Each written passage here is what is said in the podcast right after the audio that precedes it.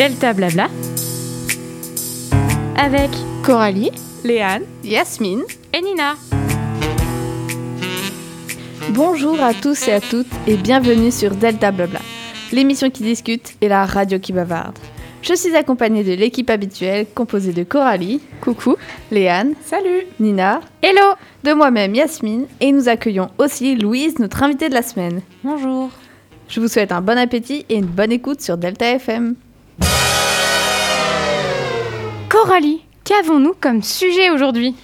Pour aujourd'hui, Léane démarre l'émission avec la météo, suivi du reportage du LP par Nina, juste après le quiz de Yasmine, puis, même, puis moi-même, je parlerai de Adèle Hunnel, puis nous ferons une pause et on terminera avec Léane qui nous racontera une histoire. Le soleil nous c'est le moment pour la météo de GLP. Bonjour à toutes et à tous. Cet après-midi, il fera aussi beau que chaud. Les températures monteront jusqu'à 15 degrés avec un beau ciel ensoleillé. Mais sans oublier les petits nuages qui l'accompagneront. Le vent sera aussi de la partie puisqu'il ira jusqu'à 27 km/h. Pour ce week-end, les températures iront jusqu'à 13 degrés, donc privilégiez les pantalons et les manches longues pour samedi.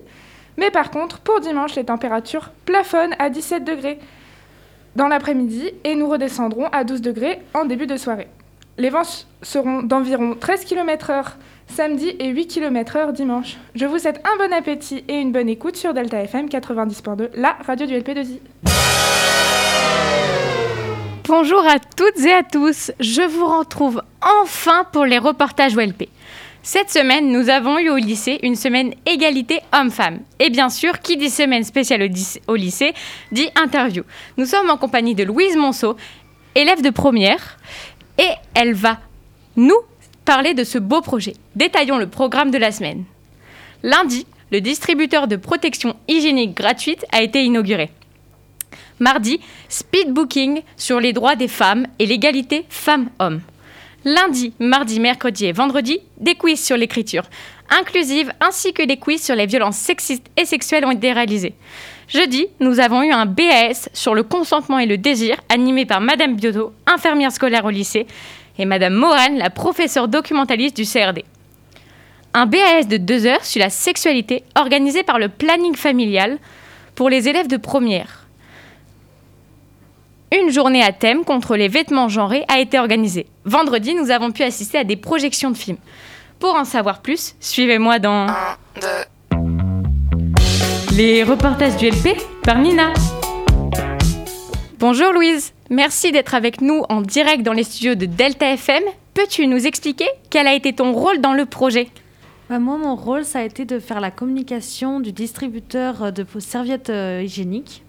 Et donc de faire un mail, de faire une affiche, de faire un Google Form euh, de satisfaction de cet appareil.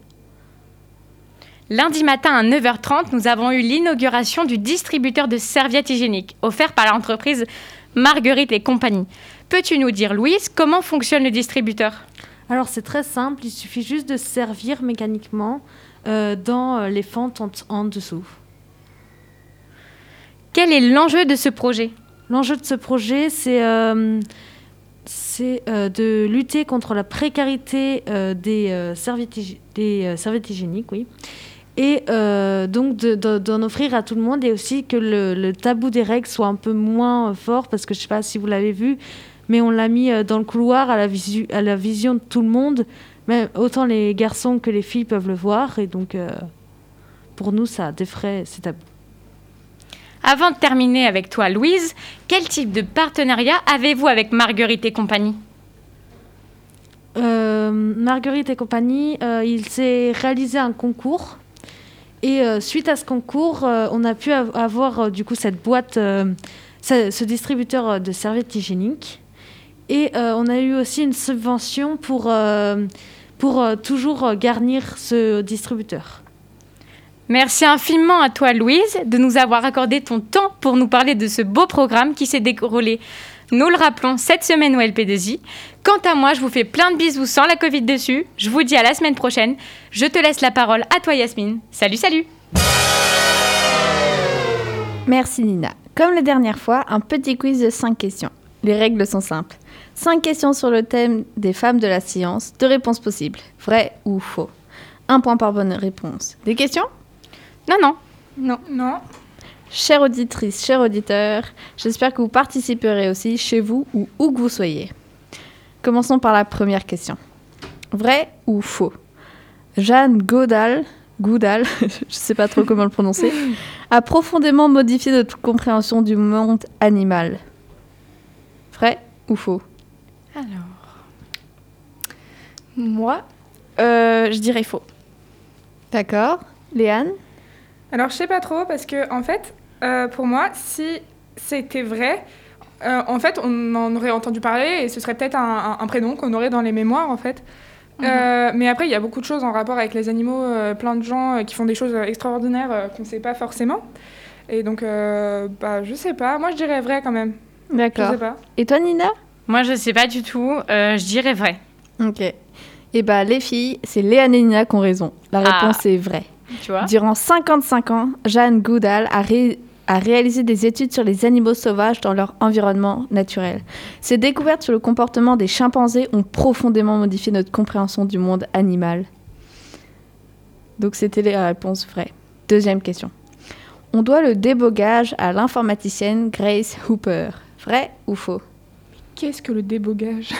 Alors, le débogage, euh, c'est réparer un problème informatique dû à un bug. Par exemple, tu as un Ah. dysfonctionnement dans ton téléphone, tu le redémarres, et hop, il y est plus parce que c'était juste un bug. Ah ouais, donc un débogage Ah, en gros. Moi, je dis ouais. vrai. Oui, débogage. Ouais, débogage, Euh, ouais. débogage. Je dis vrai aussi. Moi, je dis vrai. Et toi, Léane? Vrai. Eh ben, vous avez toutes les trois raisons, c'est vrai. Grace Hooper, surnommée Amazing Grace, a participé à la conception du premier compilateur et du langage C COBOL, j'imagine.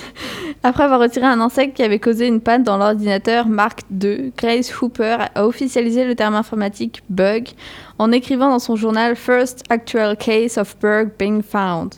William? Alors, juste, je trouve ça incroyable que ce soit une femme qui ait fait ça, alors que d'habitude on dit les informaticiens, et là c'est une femme qui a créé le débugage, le débogage, je ne sais pas comment vous dites, moi je trouve ça incroyable. Voilà, c'est tout ce que j'ai à dire. Bah, C'est justement sur les femmes de la science, sur les femmes qui Oui, ont changé le Mais monde pour moi- scientifique. Pour moi, c'est un informaticien qui avait fait ça. Mais là, je suis contente de savoir que c'est une femme. Moi, je savais même pas que ça avait été découvert à un moment donné. Ou... je t'ai dit, bah, c'est normal, quoi. Quand tu crées un bug, tu, tu sais le débugger. Tout a un début. Mais voilà. Troisième question. En 1980, Catherine Johnson est la première femme mathématicienne afro-américaine engagée par la NASA. Vrai. ou faux? Vrai. J'ai envie de dire vrai. Vrai pour Nina? Ah oui, c'est vrai, je le sais. Pourquoi tu le dis? Si tu le sais. Vrai, Léane J'ai envie de dire vrai. J'ai envie que ce soit vrai, mais vraiment. Donc, Nina et Léane, vrai. Et toi, Coralie? Il me semble que c'est vrai, j'en avais entendu parler, je crois. La réponse est faux. Oh non. La, mathémati- la mathématicienne Catherine Johnson est entrée à la NASA en 1953. Ah Elle a joué un rôle premier de premier plan dans les calculs complexes des trajectoires du programme Mercury et, dans la, et de la mission lunaire Apollo 11 en Et ben, je 1969. suis encore plus contente parce que c'était bien avant. Quatrième question. Pour suivre des cours à distance à l'école polytechnique, la mathématicienne Sophie Germain a dû emprunter l'identité d'un homme. Vrai ou faux? Celle-là est un peu plus facile parce qu'au fond, quand on réfléchit bien, vu comment on voyait la place euh, des femmes avant, nos- Ouais. durant- dans le XXe siècle, euh, c'est assez facile de trouver, non? Oui. Pas. Moi, je dirais, avec l'argument que tu viens de nous donner, Yasmine, je dirais que c'est vrai. D'accord. Moi, je sais pas pourquoi. Je Ça peut être un piège, hein. piège, Oui. exactement. Parce que C'est ouais, c'est ce que je me dis ça ressemble beaucoup à une écrivaine qui a dû se faire passer pour un homme. Genre, Euh, genre, comme genre- comme genre comme ça. Sand, ouais. Ouais. Peut-être. Exactement. Donc je sais pas, moi je dis que c'est faux. Donc faux pour Coralie, vrai pour Nina, et toi Léane? Polytech, euh, franchement, euh, moi je dirais vrai. Hein. Eh ben, c'est bel et bien vrai. Pour avoir accès aux cours de l'école de Polytechnique réservée aux hommes, la mathématicienne Sophie Germain, née en, 19 en 1776 et morte en 1831, a dû emprunter l'identité d'Antoine Auguste Leblanc, un ancien élève. Ce pseudonyme lui a permis de suivre les cours de mathématiques par correspondance. Passons à la cinquième question. Elizabeth Blackwell, la première femme à obtenir un diplôme de médecine aux États-Unis, a dû fonder un hôpital pour travailler. Et quoi? Attends, quoi? J'ai pas compris la question. Donc, Elizabeth Bl- Blackwell, la première femme qui a obtenu un diplôme de médecine aux États-Unis, Ok. elle a dû fonder son propre hôpital Pour pouvoir travailler? pour pouvoir travailler. Sinon, dans tous les autres chaud, hôpitaux, elle n'était pas acceptée. En gros, je pense que c'est ça, c'est ça la question. Elle a construit Est-ce un vrai hôpital? Est-ce faux? Non, enfin, elle a, elle a fondé son hôpital. Non, non, elle a... Enfin, oui, pour pouvoir travailler. Voilà. Donc, elle a demandé à des ouvriers de construire un hôpital avec le budget et tout. Enfin, Pas elle qui l'a construit avec ses petites mains, quoi. mais- voilà, c'est ça que je voulais dire. Donc, vrai Elle a fait faux Mimi Mati, elle a fait.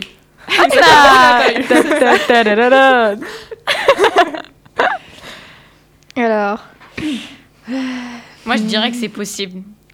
C'est possible qu'elle ait fondé son hôpital Mhm. si elle n'a pas été admise dans les autres hôpitaux. ok, donc vrai pour Nina.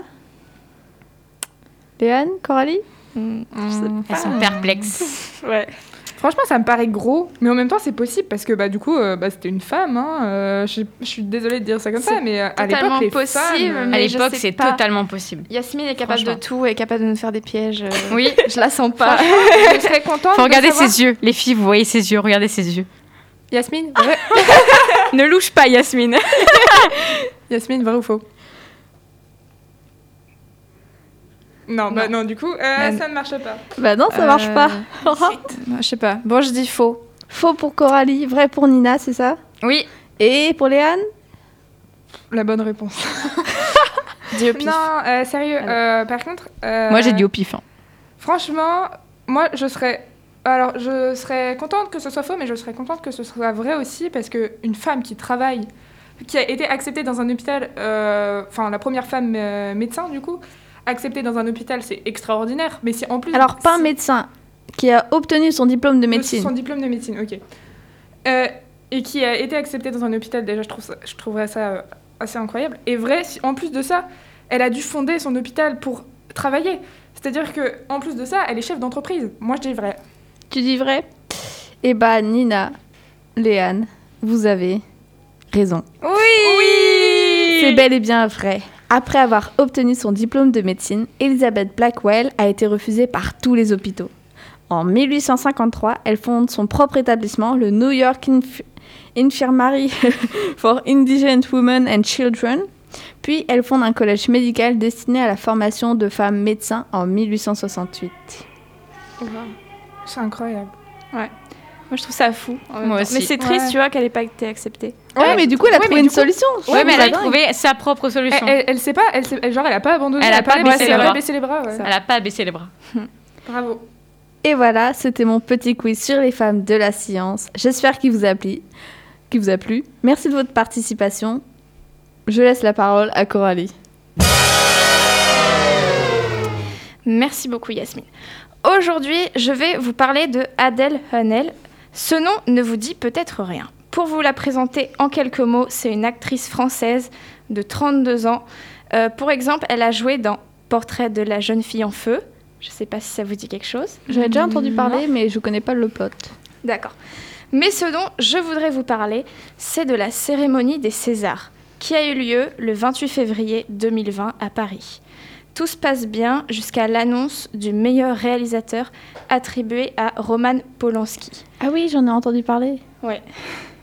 Pour recontextualiser la chose, Polanski a été accusé de harcèlement sexuel sur mineurs. Donc, lors de l'annonce euh, du meilleur réalisateur, Adèle, elle a quitté la salle en criant la honte. Extrait. Vive la pédophilie Bravo la pédophilie Bravo Ce geste a beaucoup fait parler et d'autres personnes ont suivi le mouvement en écrivant sur Instagram euh, écœuré plein d'artistes l'ont fait comme euh, l'a fait Florence Foresti qui était la maîtresse de cérémonie euh, lors de la cérémonie des Oscars des, des Césars pardon. Depuis ce geste, Adèle est devenue un vrai symbole pour la génération féministe et l'actrice, elle a été saluée par plein d'artistes. Je voudrais vous laisser sur les quelques mots qui ont été prononcés par l'actrice Distinguer Polanska, c'est cracher au visage de toutes les victimes. Ça veut dire ce n'est pas si grave de violer les femmes, a-t-elle dit lors d'un entretien au New York Times. Ma chronique est terminée. Merci beaucoup de m'avoir écouté. Ne perdons pas de temps et écoutons ce que Yasmine a à nous dire. Merci Coralie. On se retrouve dans quelques minutes, chères auditrices et chers auditeurs, puisque nous faisons une petite pause musicale avec Mesdames de Grand Corps Malade. À tout à l'heure sur Delta FM 90.2.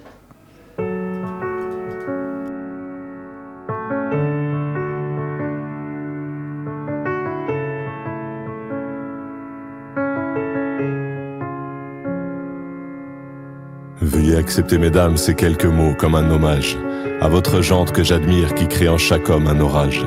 Au cinéma ou dans la vie, vous êtes les plus beaux personnages. Et sans le vouloir, vous tenez nos cœurs et nos pensées en otage.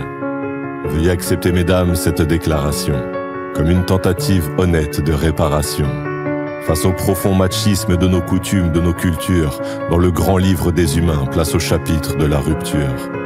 Vous êtes infiniment plus subtile, plus élégante et plus classe que la jante masculine qui parle fort prend toute la place. Et si j'apprécie des deux yeux quand tu balances ton corps, j'applaudis aussi des deux mains quand tu balances ton porc. Derrière chaque homme important se cache une femme qui l'inspire. Derrière chaque grand être humain précède une mère qui respire. La femme est l'avenir de l'homme, écrivait le poète. Eh bien l'avenir s'est installé, et depuis belle lurette. Vous êtes nos muses, nos influences, notre motivation et nos vices. Vous êtes Simone Veil, Marie Curie, Rosa Parks, Angela Davis. Vous êtes nos mères, vous êtes nos sœurs, vous êtes caissières, vous êtes docteurs. Vous êtes nos filles et puis nos femmes, nous on vacille pour votre flamme. Comment ne pas être en admiration et sans commune mesure? Pour celles qui portent et fabriquent pendant neuf mois notre futur. Pour celles qui cumulent plusieurs emplois et ce sans sourciller. Celui qu'elles ont dans la journée est le plus grand, mère au foyer. Veuillez accepter, mesdames, cette réelle admiration de votre force, votre courage et votre détermination. Veuillez accepter, mesdames, mon aimable faiblesse face à votre fragilité, votre empathie, votre tendresse. Veuillez accepter, mesdames, cette petite intro, car l'avenir appartient à celle qu'on aime trop. Et pour ne pas être taxé de premier degré d'anthologie, veuillez accepter, mesdames, cette délicate démagogie.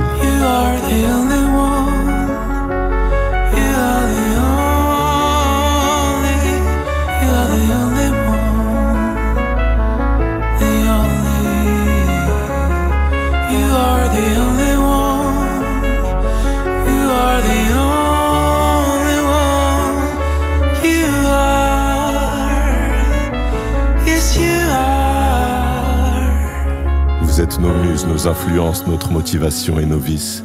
Vous êtes Simone Veil, Marie Curie, Rosa Parks, Angela Davis. Vous êtes nos mères, vous êtes nos sœurs, vous êtes caissières, vous êtes docteurs. Vous êtes nos filles et puis nos femmes. Nous on vacille pour votre flamme.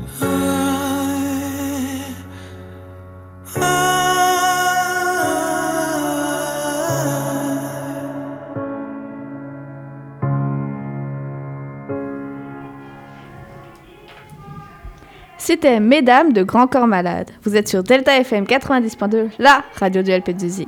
Vous écoutez Delta Blabla et je laisse la parole à Léane qui va nous faire voyager en Asie.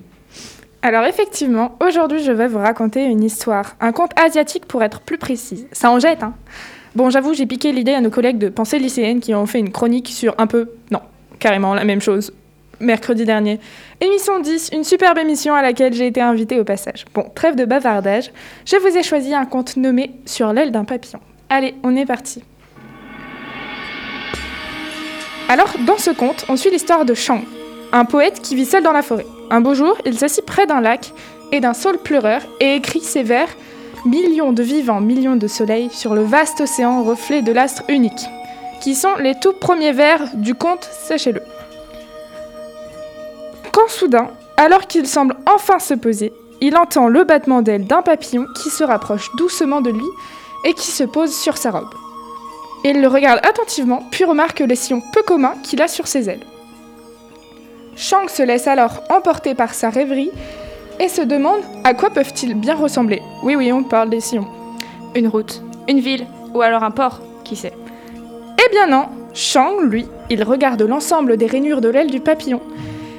Lui, ça lui fait penser à une de ses anciennes connaissances là-haut, qui est mort. Oui, oui, mort, capoute, plus personne. Et donc là, le conte nous fait partir dans un récit de 20 ans auparavant et nous raconte que là-haut était un paysan du village d'à côté et qu'un jour, il se réveille et se prend pour un roi. Au début, tout le monde en rigolait et même se moquait de lui, euh, lui envoyant de l'herbe et du pain rassis à la place des mets délicieux qu'il demandait. Puis au bout de deux jours, ils s'en sont tous lassés et sont partis chez eux et ne faisaient plus attention à Lao. C'est alors que le fils de Lao fait appel au plus grand médecin de tout le royaume pour soigner son père. Vous l'aurez compris, là on parle de Shang. Mais attends, attends, t'as pas dit plutôt que c'était un poète? Oui, et en fait, comme je vous l'ai dit aussi plus tôt, l'histoire se passait 20 ans avant qu'il soit poète. Shang, à ce moment-là, était encore un médecin. Bref, le locon du coup. Donc, après un an de soins intensifs, Lao se réveille de son rêve. Oui, oui, le mec a battu le record de la Belle au Bois dormant. Et accuse Shang de l'avoir soigné. Bah oui, quand on a goûté au pouvoir de la richesse, on a du mal à s'en séparer. Et d'ailleurs, Lao a eu tellement de mal à s'en remettre qu'il s'est suicidé. Alors, le fils de Lao, attristé, rejette la faute sur Shang, lui faisant alors un procès et l'accusant d'avoir empoisonné son père. En tout cas, dans cette famille, ils ne sont absolument pas susceptibles. Alors le juge lui dit, pour avoir donné la mort au père de ce jeune homme et le laisser dans sa solitude, vous, a- vous allez avoir le même sort. Vous ne devez plus avoir aucun contact avec un être humain autre que vous et vous casserez tous les miroirs dans lesquels vous pouvez vous voir jusqu'à ce que là-haut vous pardonne. Voilà pourquoi, 20 ans après, Shang se retrouve seul dans les bois à écrire son poème. Mais là-haut, il est pas mort Si, si, mais les Asiatiques croient beaucoup en la réincarnation. Enfin, du moins, c'est ce que je pense après tous les contes que j'ai lus. Mais du coup, c'est quoi la morale de l'histoire? Parce que là, je vois pas trop. À part ne pas aider votre prochain, sinon vous allez le regretter. Non, c'est un truc du genre euh, arrêtez euh, d'écrire des poèmes qui ont ni queue ni tête ou alors euh, n'écrivez pas. Regardez les ravages. Vous êtes fatigué au bout du premier vers. Non, je rigole. Je pense que ça doit être quelque chose comme ne vous entourez pas de personnes qui sont mauvaises pour vous ou quelque chose comme ça, je pense. Le conte nous laisse quand même dans le doute car à la fin, le papillon repart. Shang jette une pierre dans le lac pour ne pas qu'il puisse voir son reflet. Alors, est-ce que le papillon était bel et bien la réincarnation de là-haut qui venait pardonner à Shang Ça, c'est à vous d'en décider. Enfin bon, j'ai fini ma chronique assez longue quand même et j'espère qu'elle vous a plu. Je laisse maintenant la parole à Yasmine et n'oubliez pas que millions de vivants, millions de soleils sur le vaste océan, reflet de l'astre unique. Je vous laisse méditer. Merci à tous et à toutes de nous avoir écoutés. C'était Delta Blabla, l'émission qui discute et la radio qui bavarde sur Delta FM 90.2, la radio du LP2I. Vous pouvez nous réécouter sur Deezer, Spotify et YouTube et suivez-nous sur Instagram Delta Blabla, delta.blabla LP2I. On vous dit à la semaine prochaine. Ciao Salut Salut